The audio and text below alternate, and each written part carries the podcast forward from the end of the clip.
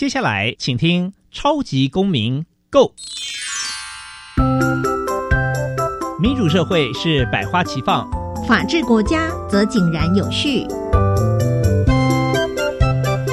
用心沟通，相互理解，以理思辨，相互辩论。欢迎收听《超级公民 Go》。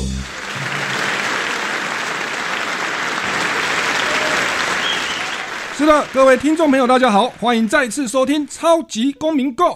本节目呢是由教育部所委托，由国立教育广播电台以及财团法人民间公民与法治教育基金会联合直播。我是节目共同主持人苏格格苏明祥。那我们民间公民与法治教育基金会啊，有两大出版品，我每次在节目一开始都会做介绍。啊，第一大出版品呢是民主基础系列，它针对于一般的公民、一般的学生在生活中会遇到的隐私的问题、正义的问题、责任的问题以及权威的问题，提供了一连串的思考工具。帮助大家做客观理性的判断，哦，那这个是叫做民主基础系列。那第二套教材呢，叫做公民行动方案系列，它呢帮助我们的公民跟学生可以去发现生活当中的公共议题，那然后呢协助你们制定政策、检视政策。并且落实实践这个政策。那以上这两大出版品呢，是民间公民与法治教育基金会的这个宣导的重心。此外呢，我们也这个加强呃学校的教育，在教育现场呢，各很多的老师会遇到辅导管教的议题，所以我们也出版了两本书，有一本是老师你也可以这样做，另外一本是老师我有话要说。那是分别针对校园中常见的这个一百多项问题啊，提供教育跟法律的观点，希望给老师啊提供一些呃协助跟参考。那此外，我们也不断的办了很多的这个校园的活动，全国公民行动方案的竞赛哦，以及教师研习会等等，期待把人权教育、法治教育的理念推广到全台湾。接下来，我们进入小小公民停看厅，小小公民停看厅。在这个单元，我们将会带给大家有趣而且实用的公民法治小知识哦。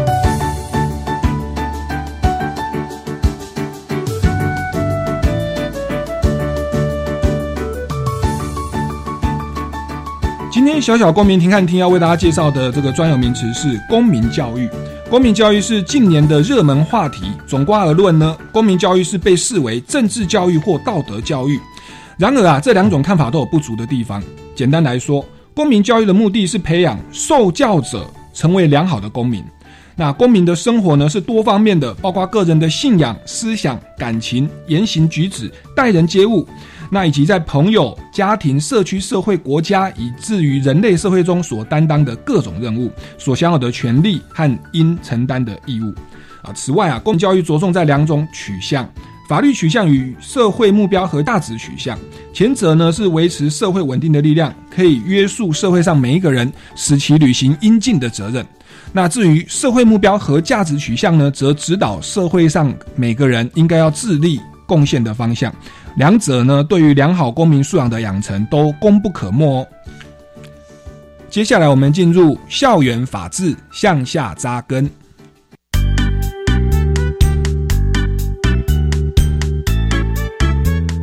校园法治向下扎根，校园安全就从你我做起。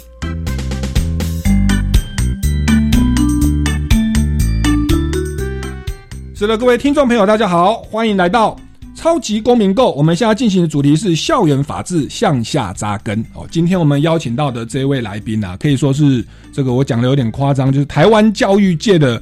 救世主，这点夸张哦。我们待会来宾校长会会否认一下哦。但是我为什么会这样讲呢？因为我们知道台湾的教育界有这一个少子化的危机哦。像我本身之前在大学教书，教教教教就没有续聘。我说我教的很好啊，怎么没有请我？他说啊，因为少子化啦，不好意思，我们要把课哈留给专任的老师。对，那同样的在大学都已经面临这种情况，那么我们的高中、我们的国中呢？那过去有一间学校啊，在桃园的这个文昌国中，曾经。那个学校已经经营到只剩十一个班，少子化。那后来呢，在我们今天邀请的来宾，就是宋庆伟校长的这个治理之下，哦，他接手的时候是十一个班，等他把学校交出去的时候，已经变成四十六个班，是不是要掌声鼓励一下？哦，让我们招生的人数成长了四倍。哦，成长了四倍后，把他交托出去。后来呢，他又到了扶风国中担任校长。哦，那在扶风国中担任校长的期间，哦，那段时间其实我有受邀，刚好去那边做演讲。那我到那边说，哎，奇怪啊，这个是学校吗？我怎么觉得好像到了这个？娱乐世界，或者到了成品、新一成品的那种感觉，感觉很舒服。那原来是这样哦。我们宋宋校长他对于校园的经营有他的一番理念，他把图书馆啊的外面的走廊啊改成露天的咖啡座。我感觉 我说，哎呀，这是星巴克咖啡吗？哦，那我就在那边，我们就泡着咖啡，然后。直接在图书馆借书，在旁边看，变成那个到图书馆阅览成为一种享受。那另外呢，在体育馆，我觉得哎，那个也不太像体育馆，那个怎么有点像那种娱乐中心呐？哦，好像是玩乐的地方啊。哦，那我就觉得那个学校给人的感觉就是非常的开明，非常的舒适。哦，那这个当然扶风国中派的经营也非常的好，听说借书率提高了十倍。哦，然后那这个整个学校都真蒸蒸日上。那因此呢，这个宋校长从去年开始啊，又这个也算高升。升啊，到阳明高中来接任校长，所以他等于是在国中的治校的呃直直接的执行的的这个层面，以及在高中的部分，他都有很深的涉猎。那各位听众朋友应该常在电视上哦，像在在这个媒体啦哦，在网络上都常常看到宋校长的一些啊非常呃独到而且切要的见解，值得我们制定教育政策的当局做参考，也值得这个各级学校的校长或老师在执行。实际面的时候做很好的参考，那所以我们今天啊特地邀请到这个宋庆伟校长来到现场，我们掌声欢迎宋校长。好，呃，各位听众大家好，还有我们的主持人我们苏哥哥大家好，是谢谢校长哦，这个波总哦百忙之中来到我们节目，为大家分享您的这个治校理念。那我想第一个问题。我们就我们一定很好奇啊，这个刚刚讲到说文昌国中本来是十一个班，后来变四十六个班，对，那本来一个濒临倒闭少子化学校，如何你用短短的时间把它哇招生率成长了四倍，怎么办到的？跟大家分享。好的，呃，我接手文昌国中的时候是在九十五年，那个时候呢，学区呢严重的呃被划分掉了，因为周边设了很多的新设学校。那每设一个学校就划分掉他的学区，所以我接手的时候只剩下十一班。那十一班呢，大家眼看着这个学校可能就要濒临就要废校了。那苦思了好久啊。那我想说，一个六十年的老校要怎么样去活化它？所以呃，刚好政府在推动所谓的英语村，嗯，那我学校就来先有空间充裕。啊，有非常多的闲置教室，我们就来设置英语村。当然，英语村这一块呢，其实是另外一块非常困难的东西，就是呃，透过外籍老师的情境式的教学，能够活化我们的英语教育啊。那当然，在这个整个打造英语村的过程里面，其实最大的关键是在呃，我们没有经验，再加上经经费不足，所以必须要利用很呃自己下班的课余时间呢。或是假日呢，到呃地方上呢，或是跟呃比较有教育热忱的一些呃人士来来做接触啊，然后能够提供请他们提供一些资源给我们啊。当然，我们在这这方面的努力，我们是不遑多让。嗯啊，也逐渐的、慢慢的就会把这个前进教室给打造好了。那有学校有了这样一个。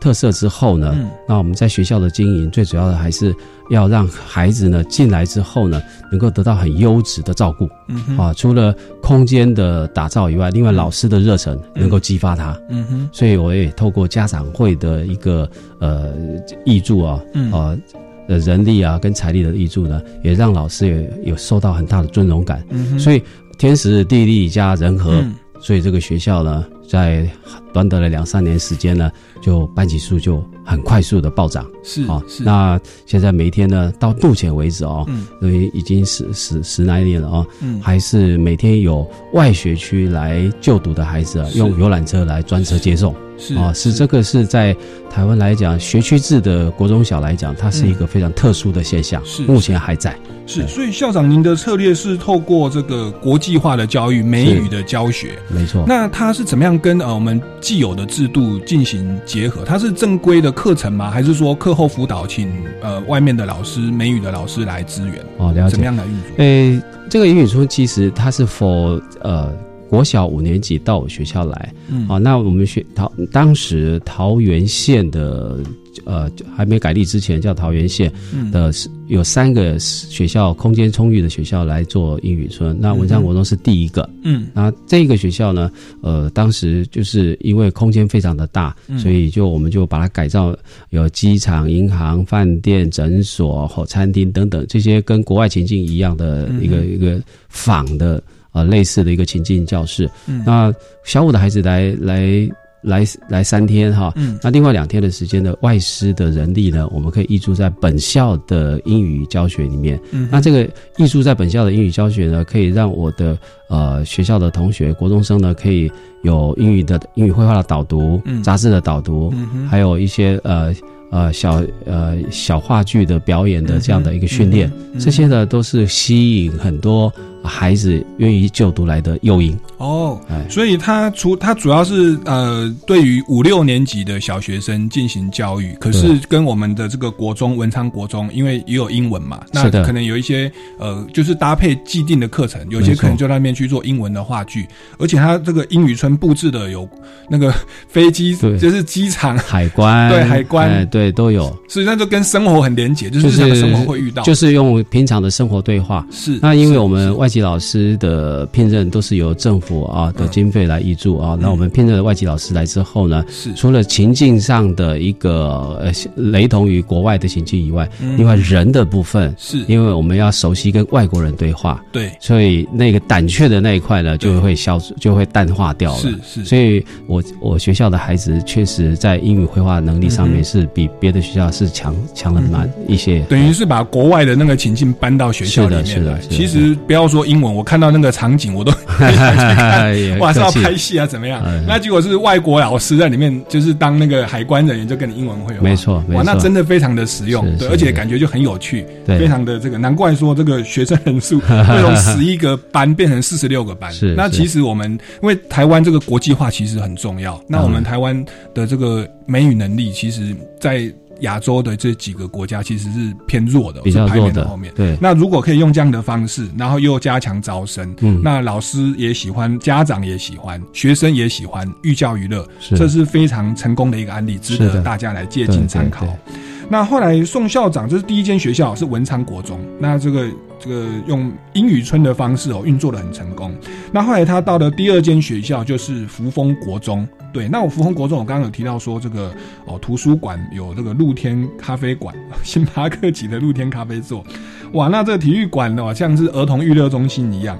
对，那您也再跟我们分享一下福丰国中，你在治校的过程当中，还有做哪一些的改变？那值得大家来借鉴的。好的，呃，我的第一第一任学校是老旧学校，六十年的老校哈，嗯它必须要有很多大量的经费，呃呃，着重在维修跟创意的特色。嗯那第二个学校呢，呃，比较新啊，大概在二十年左右。那这比较新的学校呢，它的呃特色发展呢，比较着重于打造二点零版的特色，嗯让孩子呢就觉得他是来这个地方享受教学。嗯哼，那如何叫做享受教学？也就是说，他进了校门之后，他的小孩子的感觉是很舒服的，嗯呃是很很快乐的，嗯而且是很兴奋的。嗯哼，啊，那他就很愿意留在学校里面，呃，来生活与学习。嗯那刚刚我们呃苏哥哥有提到说，呃，有星巴克啊，有有有成品级，确实是没有错。嗯当时我们在做图书馆的装修的时候，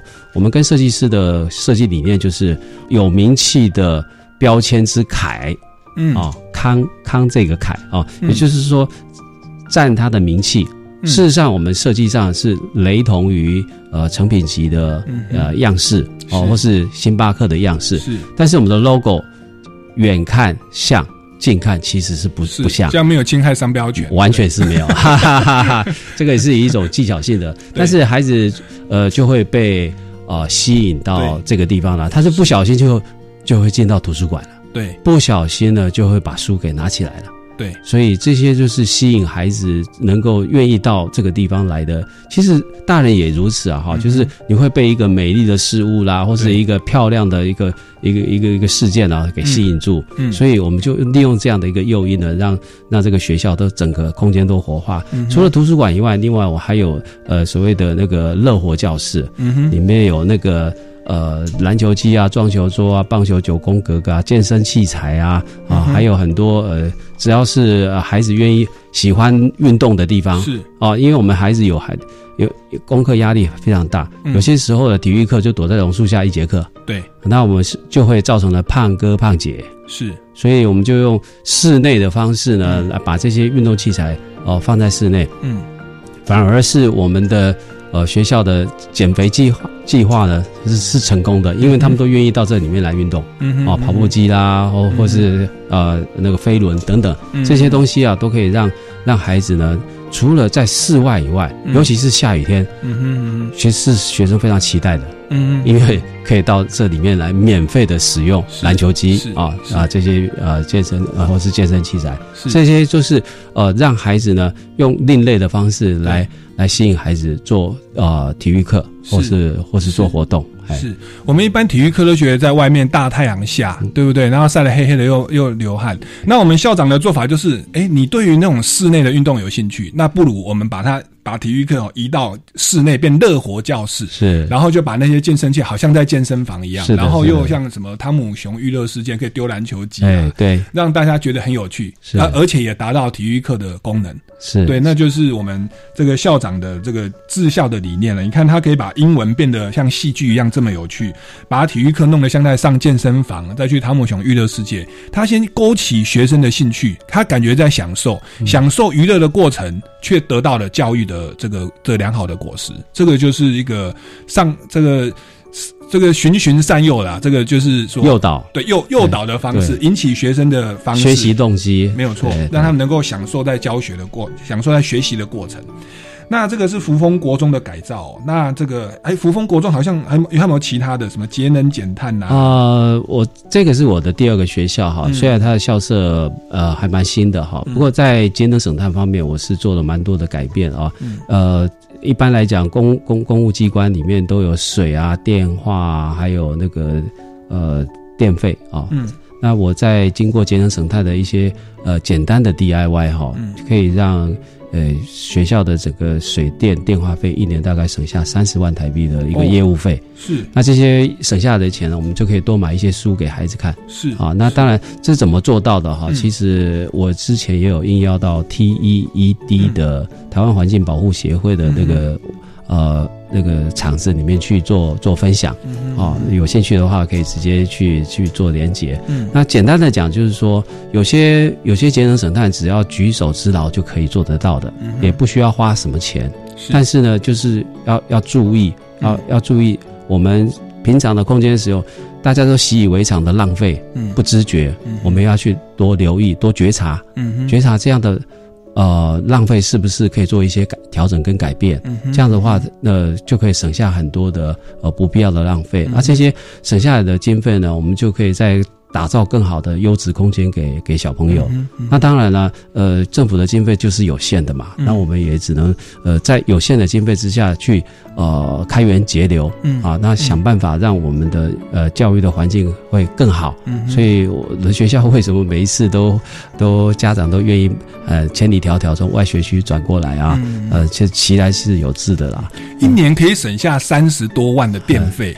那个那个是从哪些小地方？除了随手关灯，我是想不到。还有什么呃，简单的这个说来也有点复杂啊。其实每一个地方都可以去省，譬如说我们一个一个办公室啊，嗯呃，当时在装潢的时候，我们的灯的位置大部分都是很规则的，一个横列，一个纵列。对，那但是我们桌子搬进来之后，并不是这样子摆法，嗯哼，所以我我会从桌面来往上去检讨灯管的位置哦，是，啊，有些角落是垃圾桶上方的灯管就拿掉了。嗯哼，那呃，再来走廊上的灯呢？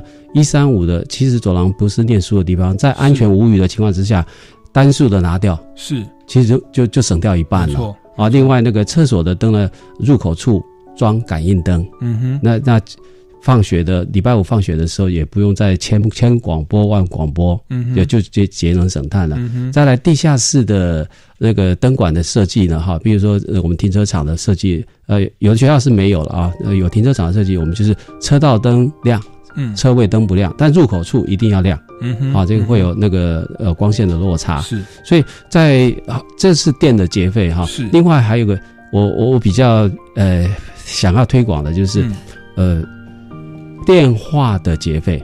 嗯哼，好，那我我我自己呢，对，呃，是理工科背景，所以我我会去找一个结费盒，结费盒呢就是在房间有卖，我们去找民间的一个 SIM 卡哈，去嗯。去跟跟电话公司买一个 SIM 卡来，嗯。直接就放在结费盒里面，把讯号接在总机里面。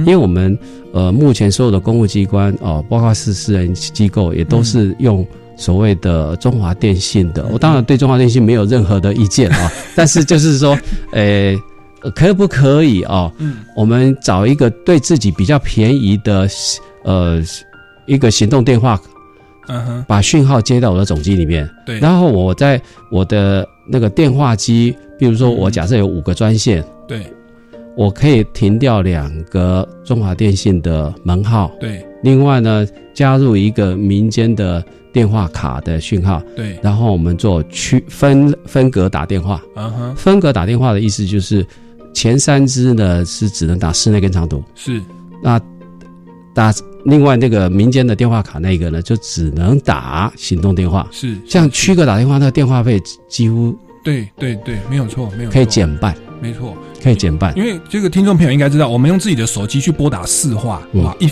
一分钟九块钱，很贵，对，所以手机应该打手机很便宜，前五分钟往内免费。对。对 你以后可以再分哦，那个中华电信台湾 大概对对对，就是这一支专门打什么电信的，如果再做更细的，可是那那可能太太琐碎了。甚至我们都还有跟主管们有一个默契哦，嗯这是默契了啊，就是说，哎，我们学校是用哪一家的那个 SIM 卡的话，对，我们大家都改成跟他一样，结果我们网内打互打还免费。对啊，有些时候候我们呃，我们主任或是主管们他们外出研习要回要打电话回来，要要知道说要做什么事情的时候，我们就可以直接用网内互打免费。嗯哼，嗯好，所以很多事情就是这样，在呃很细微的地方，你着重的话，就会减掉很多的浪费。没错，这个好像是工业生产家说魔鬼藏在细节中。那我们宋校长是这个节能减碳 藏在细节中。是是我刚刚简单分享两个，其实对大家启迪就很大，每年帮你们省下三十万。那如果要进一步了解，你刚刚说可以到哪里去？T E E D T E E D 哎，台湾环境保护协会是哎，那你去搜寻一下的网站。对，那应该就可以查到我们宋校长的其其他的具体的建议。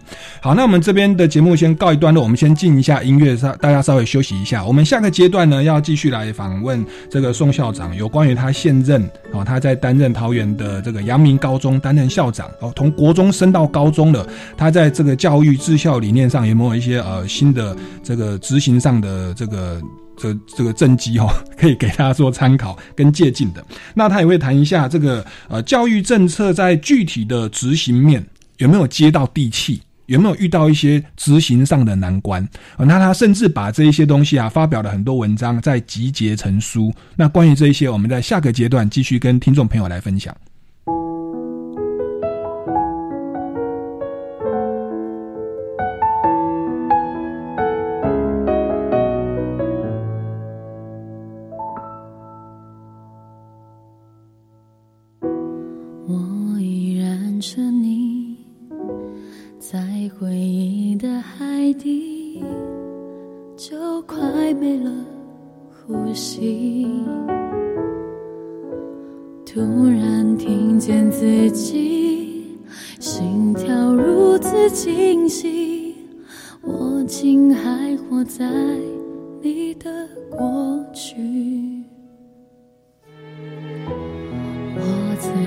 相信会遇到那个人，或许能把你代替。降温的冷空气，冷着你的气息。我对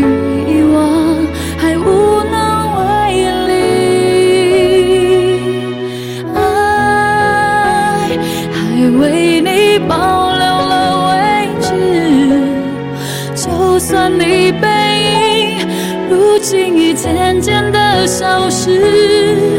哦，爱是无法改变的位置。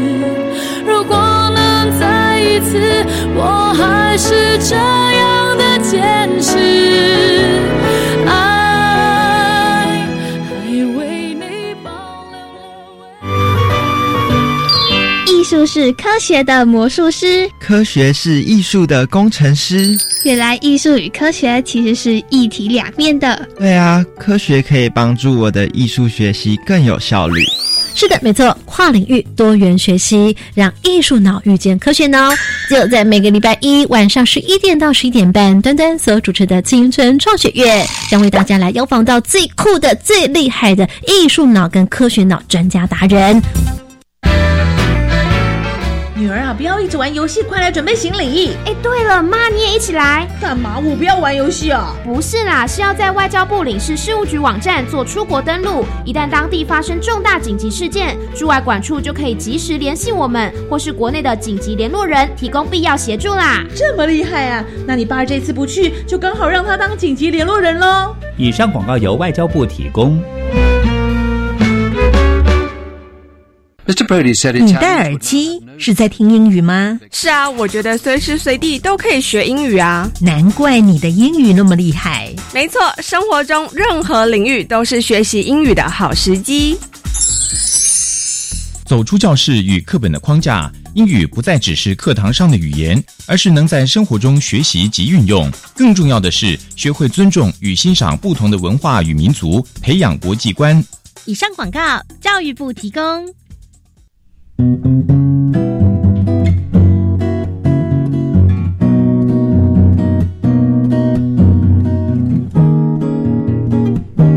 我是苏命苏米恩，你现在收听的是教育电台。Open your mind，就爱教育电台。耶耶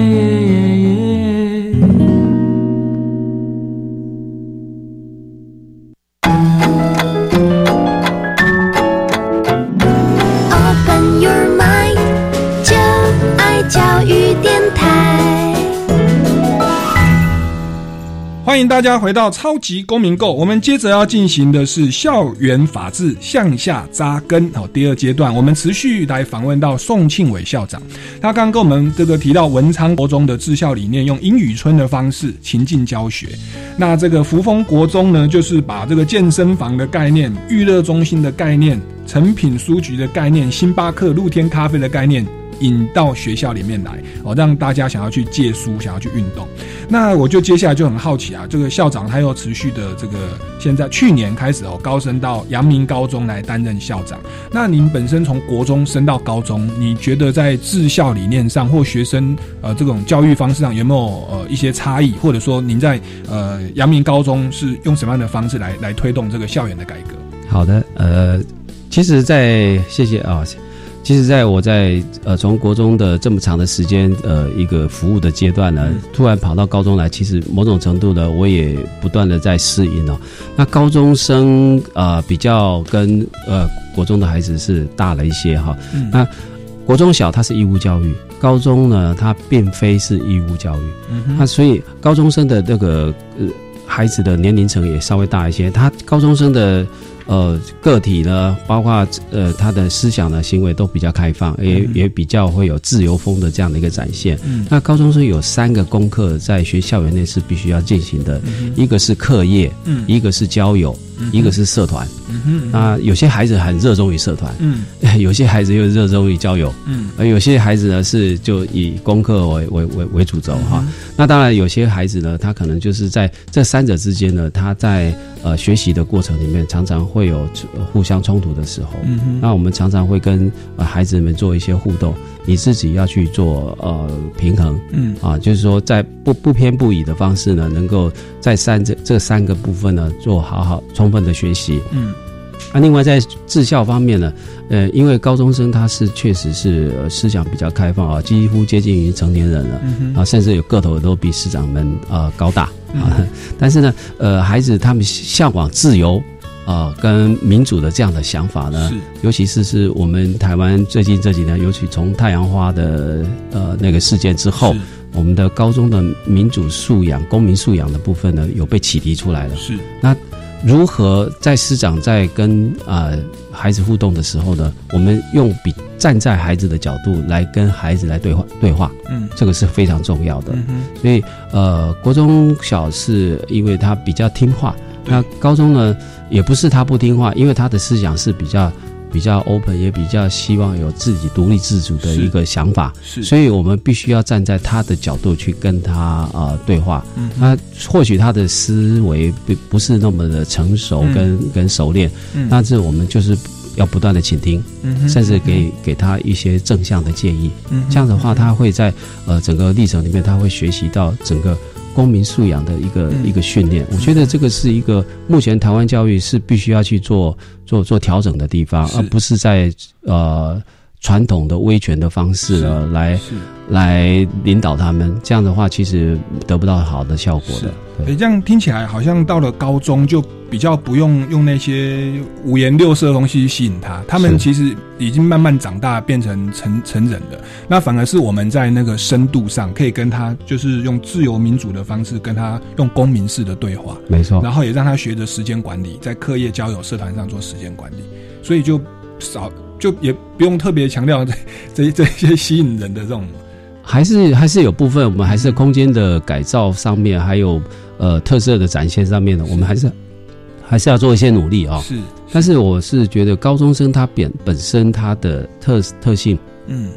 他还是有升大学的压力，嗯。还是有功课上的压力。对，那当然，呃，除除了功课上压力以外，他因为他的行动非常的呃比自由跟跟宽广，嗯。所以他会想要飞啊，想要自由的这样的心态是非常浓烈的。嗯那我们常常会跟孩子讲，呃，当你要做一些呃自己想要做的事情，比较会朝兴趣去发展的时候，嗯。呃，有一些呃作为呢，你必须不能够逾越法律啦，嗯或是说也不要超越自己的体能的限制，啊、譬如说呃骑摩托车环岛二十 二十四耐这种事就千万不要做，是因为这个每一个人的身体状况不太一样，对。对他们也想要说在很短的时间去突破什么样的一个困境哈、来成为自己啊贴在脸书上去炫耀或者之类的，这样的都会有。其实这就是呃人不疯狂枉少年啊，是这个就是我们高中生最佳的现在目前最佳的写照，是对？那我们宋宋校长他在国中、高中的这个实务经验、教育实务经验，算是都冲在第一线，而且有很多的创新。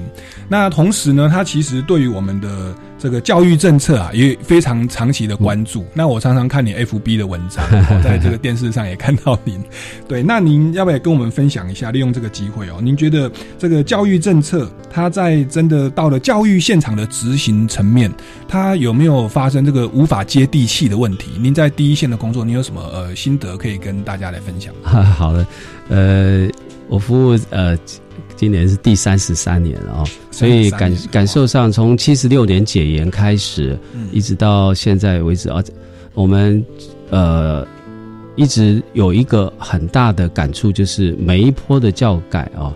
都没有办法把升学压力给简化，呃，给嗯给给舒缓掉。嗯那为什么呢？因为我们的教育政策在制定的时候，往往就只有在某个角度上去，呃，譬如说在课程改革方面的话，就是让让老师们去更辛苦的去做更多的呃改变，希望用这样的改变能够去活化教学。嗯。啊，事实上考试的内容跟考试的制度它是没有改变的。嗯哼，嗯哼，尤其是有些呃，我们在呃考会考也好，高中考、考高中的会考也好，嗯。考大学的学测也好，嗯。这些呢，它的考试内容呢，都还是没有办法去突破。嗯。毕竟还是纸笔测验，嗯哼，它没有办法考技能上的一个测验，也没有办法考一些态度上的呃的测验。嗯为什么会这样子？因为考试的公平性。嗯哼，好，所以尤其是像我，我常常会去反思一件事情，就是，呃，国家的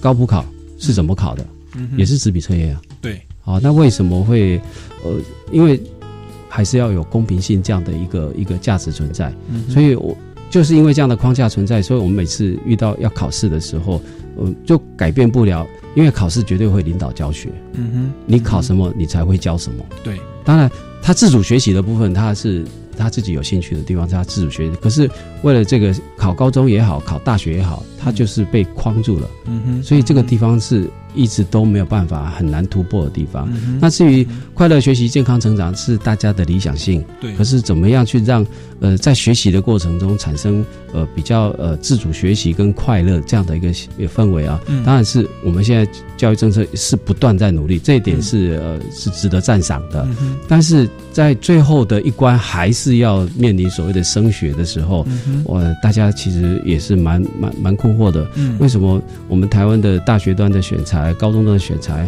还是用要用考试的方式来选材？虽然国中到高中的会考有有超额比序，考试制度有用超额比序的方式来做筛选，但是因为超额比序也受限于所谓的公平制度呢，也都慢慢的逐渐倾向于还是考试为为为主为主轴哈。那学测的部分，现在新式的今年刚好是一百零八年是呃选考制度的第一第一次，嗯。那五选四的方式，那未来可能是不是五选三啊，或者是五选二啊，啊，未来这个是慢慢的发展。嗯。可是大学端它在参采参采高中端的考试的方式呢，其实某些顶大或是一般大学或是私立大学，它的呃方式都不一样，采集的科目也不一样。呃，所以呢，有些时候我们有些孩子他想要上顶大，他就必须要更辛苦的去把所有的学科都学完。嗯那嗯相对的，他在学校留校的时间啊，准备的时间啊，还有假日啊，甚至补习啊，嗯，还是仍然存在的。是，这就是我们教育没有办法接地气的地方。我我以前小时候这个叫大学联考，对对，那后来一直吵说要废联考，废联考。那我后来问现在的高中生，他说对，没有联考了，但是我们有学测，换个名字，换个名字。那内涵好像有多元入学方案啦，可是比例不高，什么是。繁星计划比例不高，大多数其实我看还是要考学测，然后那个还有还有基基测的学呃学。呃，国中的是叫会考，哦国中到高中到会考，是。然后高中考大学好像分普通大学叫学测，然后如果是科技大学的话叫做叫做你说高职类的，对高职类的那个叫统测，哦叫统测，对对，测。不是机测啊，是啊统测，学测跟统测，所以感觉还是这个纸笔测验还是公平性的问题，所以呃包含那个所谓的明星大学。我们现在说是说是五科，只要选考四科，可以依照自己的兴趣。是可是明星大学这个台青交政，哎，还是五科要选考五科，所以学生的压力实质上没有减少。那像那个校长，您看到这样的状况，对，那您觉得像呃在考试，因为考试影响了教育嘛，毕竟有这个压力，那都望子成龙，望子成凤。那您觉得这边有可以往哪些方向进行改变？也也就是您觉得什么方向可以使我们的教育更快乐或更健全？嗯，呃，其实大学端其实因为现在也面临所谓的少子化的问题哦，嗯那顶大呢，它还是维持它的优势。对那至于中中间段的大学或是私立大学，有些大学可能也蛮岌岌可危，少子化的关系啦。嗯那所以呃，各大学它现在都使尽各种的招数哈，希望能够至少求有求学生数的那个那个量啊。嗯但是我我个人比较在乎的是说，呃，升学压力在在某些某些顶大来讲，它其实是始终都没有歇息的，嗯完全没有歇息哈。那或许在呃中段跟跟跟所谓的私立某些私立大学的他们的呃生源不足的情况之下，他们只要有考试或是说有记录的话，大概就可以呃报报名嗯就可以上得了这所大学。但是呃，我们要这么讲，大家都喜欢念，为什么要喜欢念顶大？因为或许顶大的那个国立大学的资源是比较多的，嗯啊啊，师资啊、设备、环境各方面都比其他大学优，那就是会有落差。嗯那当然，我们现在在考试制度来讲，我们也也要参所谓的参采他的学习表现，嗯啊，所谓的 P 啊，那这个就是学习的历程档案的建立。嗯但是我们现在有一个比较呃，大家可能会迷失的地方，就是学习历程档案是在第二阶段的时候，他才会拿拿出来做采集。第一阶段还是呃门槛还是靠学测。对。所以这个学测呢，尽管是五选四、五选三也好，这些东西都是呃，它还是要必须要被框在呃纸笔测验里面，那所以补习没有少过，嗯所以呃升学的压力一直始终都存在的。那至于怎么改变哦，嗯。呃，或许我们在呃，我个人在之前的论述上面有提过分流教育，嗯哼，分流教育，分流教育啊、我们从二战之后看看德国的分流教育就就开始进行了啊、对，那世界上做提呃及早做分流的国家也蛮多的啊哦，像纽澳，嗯。纽澳有分流，呃，美国的某些州也算啊。那这些分流教育呢，就是在呃小学或是国中阶段的时候，他做适度的、适度的哈，嗯。一定要也一定要是经过所谓的家长同意啊，还有他个人的意愿的，或者性向测验等等，嗯然后把它做分流。那我们去看德国，在欧债那么严重的情况之下，德国小西德可以统一大东德，嗯嗯嗯而且可以救助呃欧债风呃风暴非常呃弱势的国家。嗯哼那东德国为什么做得到？嗯哼因为他们重视分流教育。嗯哼，那那台湾比较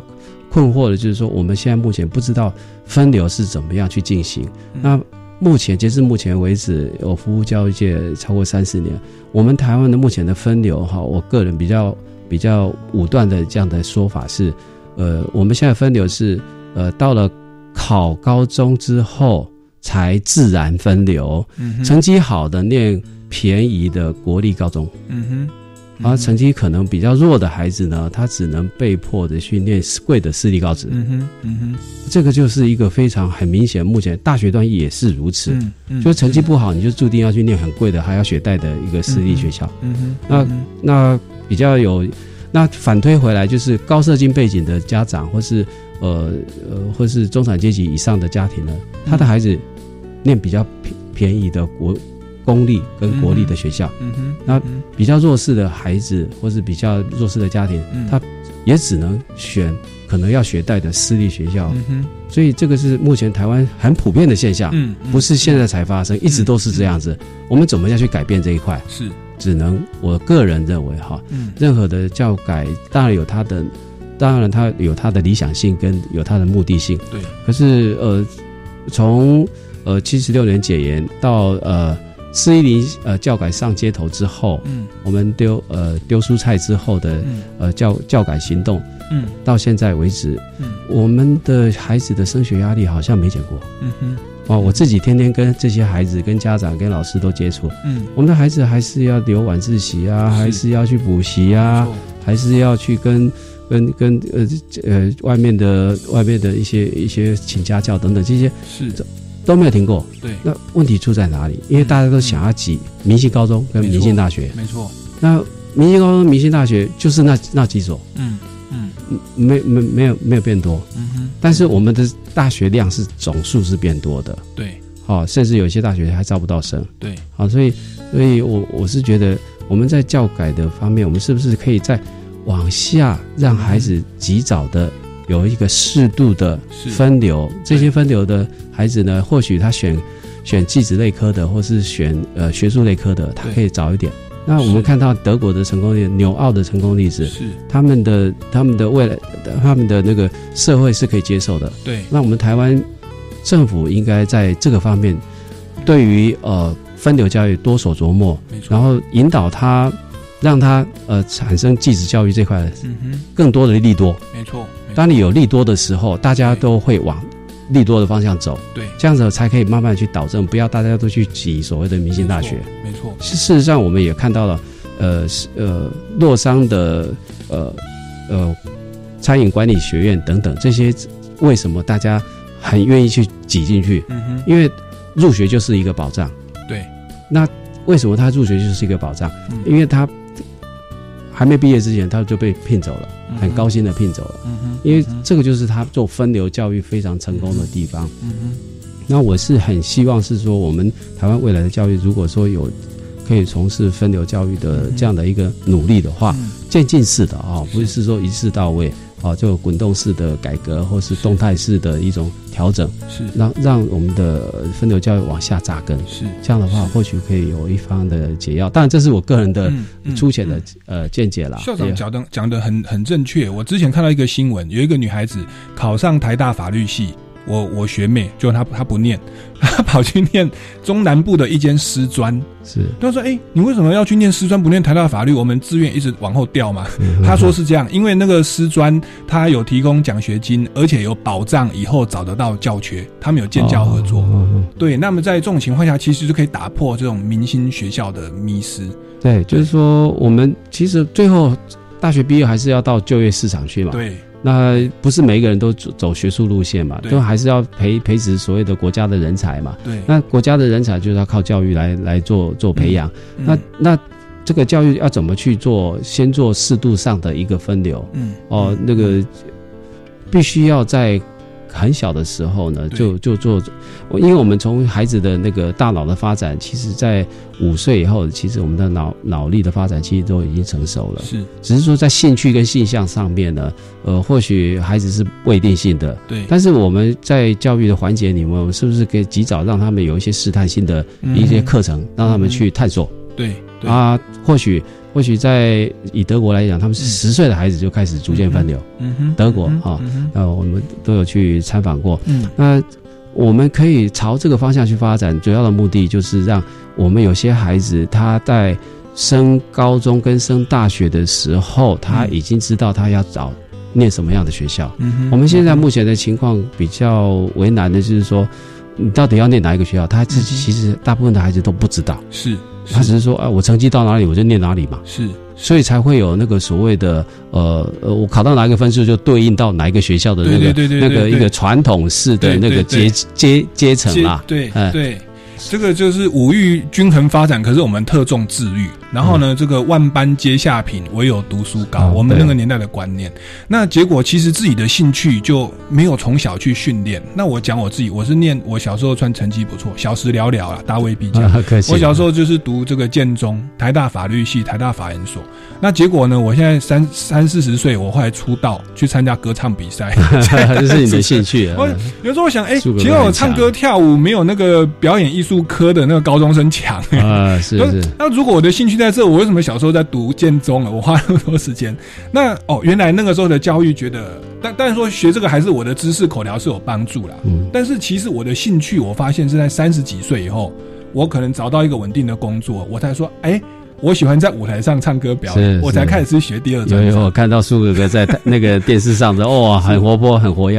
那有时候我在想，我如果十岁的时候我就开始在练这个唱跳，我现在可能就是这个罗志祥，因为我超越杰伦啊！对啊，那你说他的收入或知名度应该也比我现在高了好几百万倍吧，嗯好几百千倍。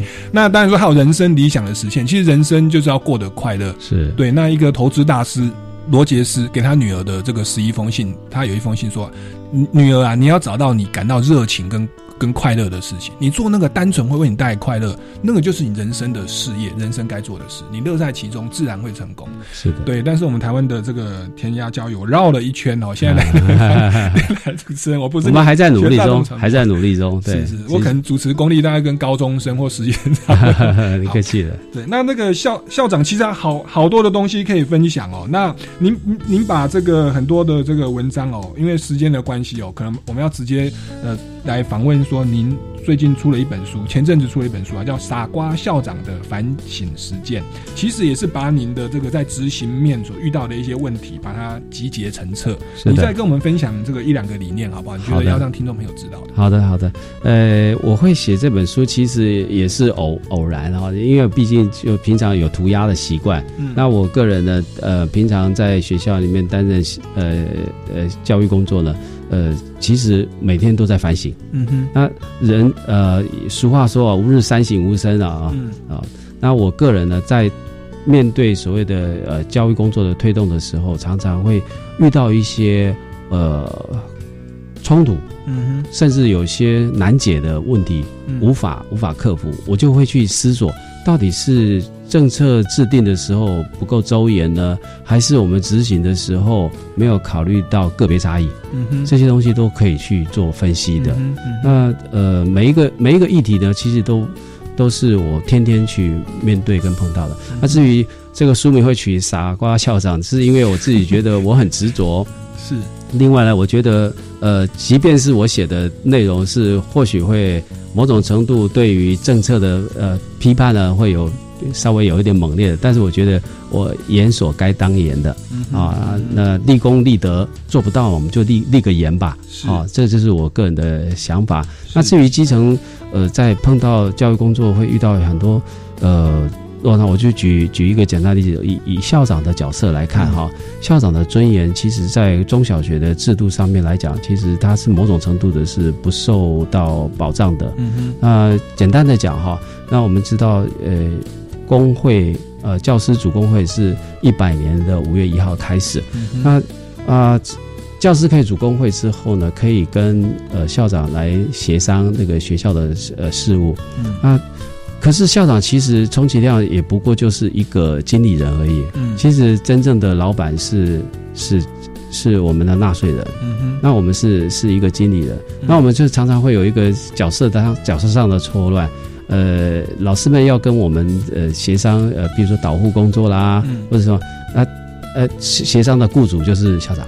嗯我就是雇主。嗯哼，那有一个很特殊的现象，按照我们中小学的校长成绩考察办法里面的呃规范哈，就是呃校长，如果您您自己有有有一点小小的呃呃想法，想要去申诉的话，嗯，就要比照老师。嗯哼嗯哼，然后我就觉得很错乱了。我去翻过很多的法令规章，发现哎确实是如此哎。嗯，为什么老师呃老师要协商？协商呃校校务校务的时候要找找雇主是校长，可是校长自己要去做教师申诉的话，那校长又比照老师了，那校长到底是老师还是还是公务员？这个就是很很令人讶异的地方。我书上有写过这样的呃类似的文章，啊，这是其一的部分啊。第二个部分就是说我们在呃做任何的课程改革。呃，还有呃，升学制度的改革，嗯，往往都忘记了一件升学考试的内容到底是不是我们可以去撼动它的？嗯哼，因为就是我刚刚提过的，大学端考什么样的考试啊，都应该是由我们自己来来来来去好好的去去去去探讨的。嗯哼。那其实校长还有很多的这个内内容哦。那各位听众朋友如果有兴趣的话，我们可以 follow 这个脸书哦，这个搜寻宋庆伟，因为我本身有加他好友，我在 在 follow 他。他宋庆伟他上面的这个上面一开始有介绍说，他认为啊，教育是感动的动能，关怀才能感动，付出才有价值。那么宋校长的座右铭是做别人的事，练自己的功，修家人的福。他认为教育工作者的使命是带好每个孩子，从这边就看得出他对于这个教育的理念就是这样的热忱跟付出。那因为节目时间的关系哦，所以很抱歉要先跟您这边先告一段落。那我们希望下个礼拜持续邀请你来，因为我们下个月。二月份的主题是这个校园辅导与管教的问题，我们想说持续邀请宋校长来为大家来分享这个教育前线所遇到的难关。然后那最后再次呼吁大家，在二月十五号以前哦，这我们的公民行动方案竞赛啊是报名截止日，二月十五号哦，赶快来参与公民行动方案的报名。那请洽民间公民与法治教育基金会的官方脸书或官网就有进一步的资料。那我们今天超级公民购到这边告一段落，我们下个礼拜六下午三点零五分。再见喽，拜拜。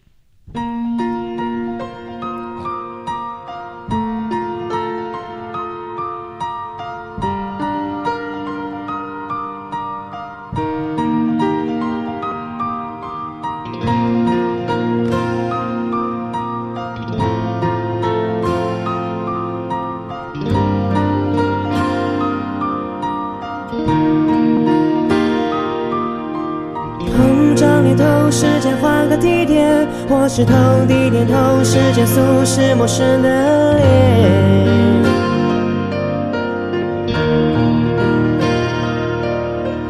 在渴望的梦中循环几遍，已经将现在都变成未来的旧照片。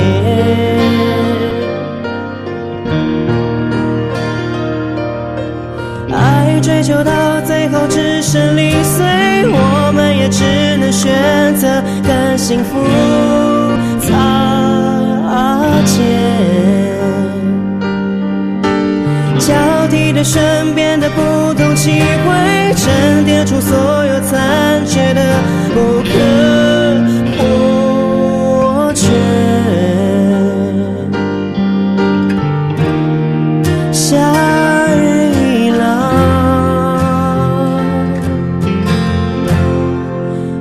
熟悉黑夜。